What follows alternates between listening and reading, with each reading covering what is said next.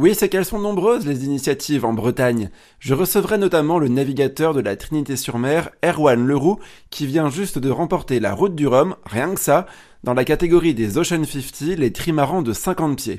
Il reviendra bien sûr sur sa victoire, mais il nous parlera surtout des initiatives pour rendre plus écolo la course au large. Saviez-vous qu'à bord de son bateau, Coesio, Erwan Leroux a remplacé le groupe électrogène par une pile à hydrogène? Il a aussi banni les bouteilles d'eau en plastique qui ont laissé leur place à des bonbonnes d'eau recyclables avec un petit robinet qui se charge en USB. Ça, ce sont de petites actions, importantes malgré tout, mais Erwan Leroux nous apportera également son regard sur le modèle des courses et les matériaux de ces Formule 1 des mers pour réfléchir ensemble à ce que pourrait devenir la course au large dans les années à venir.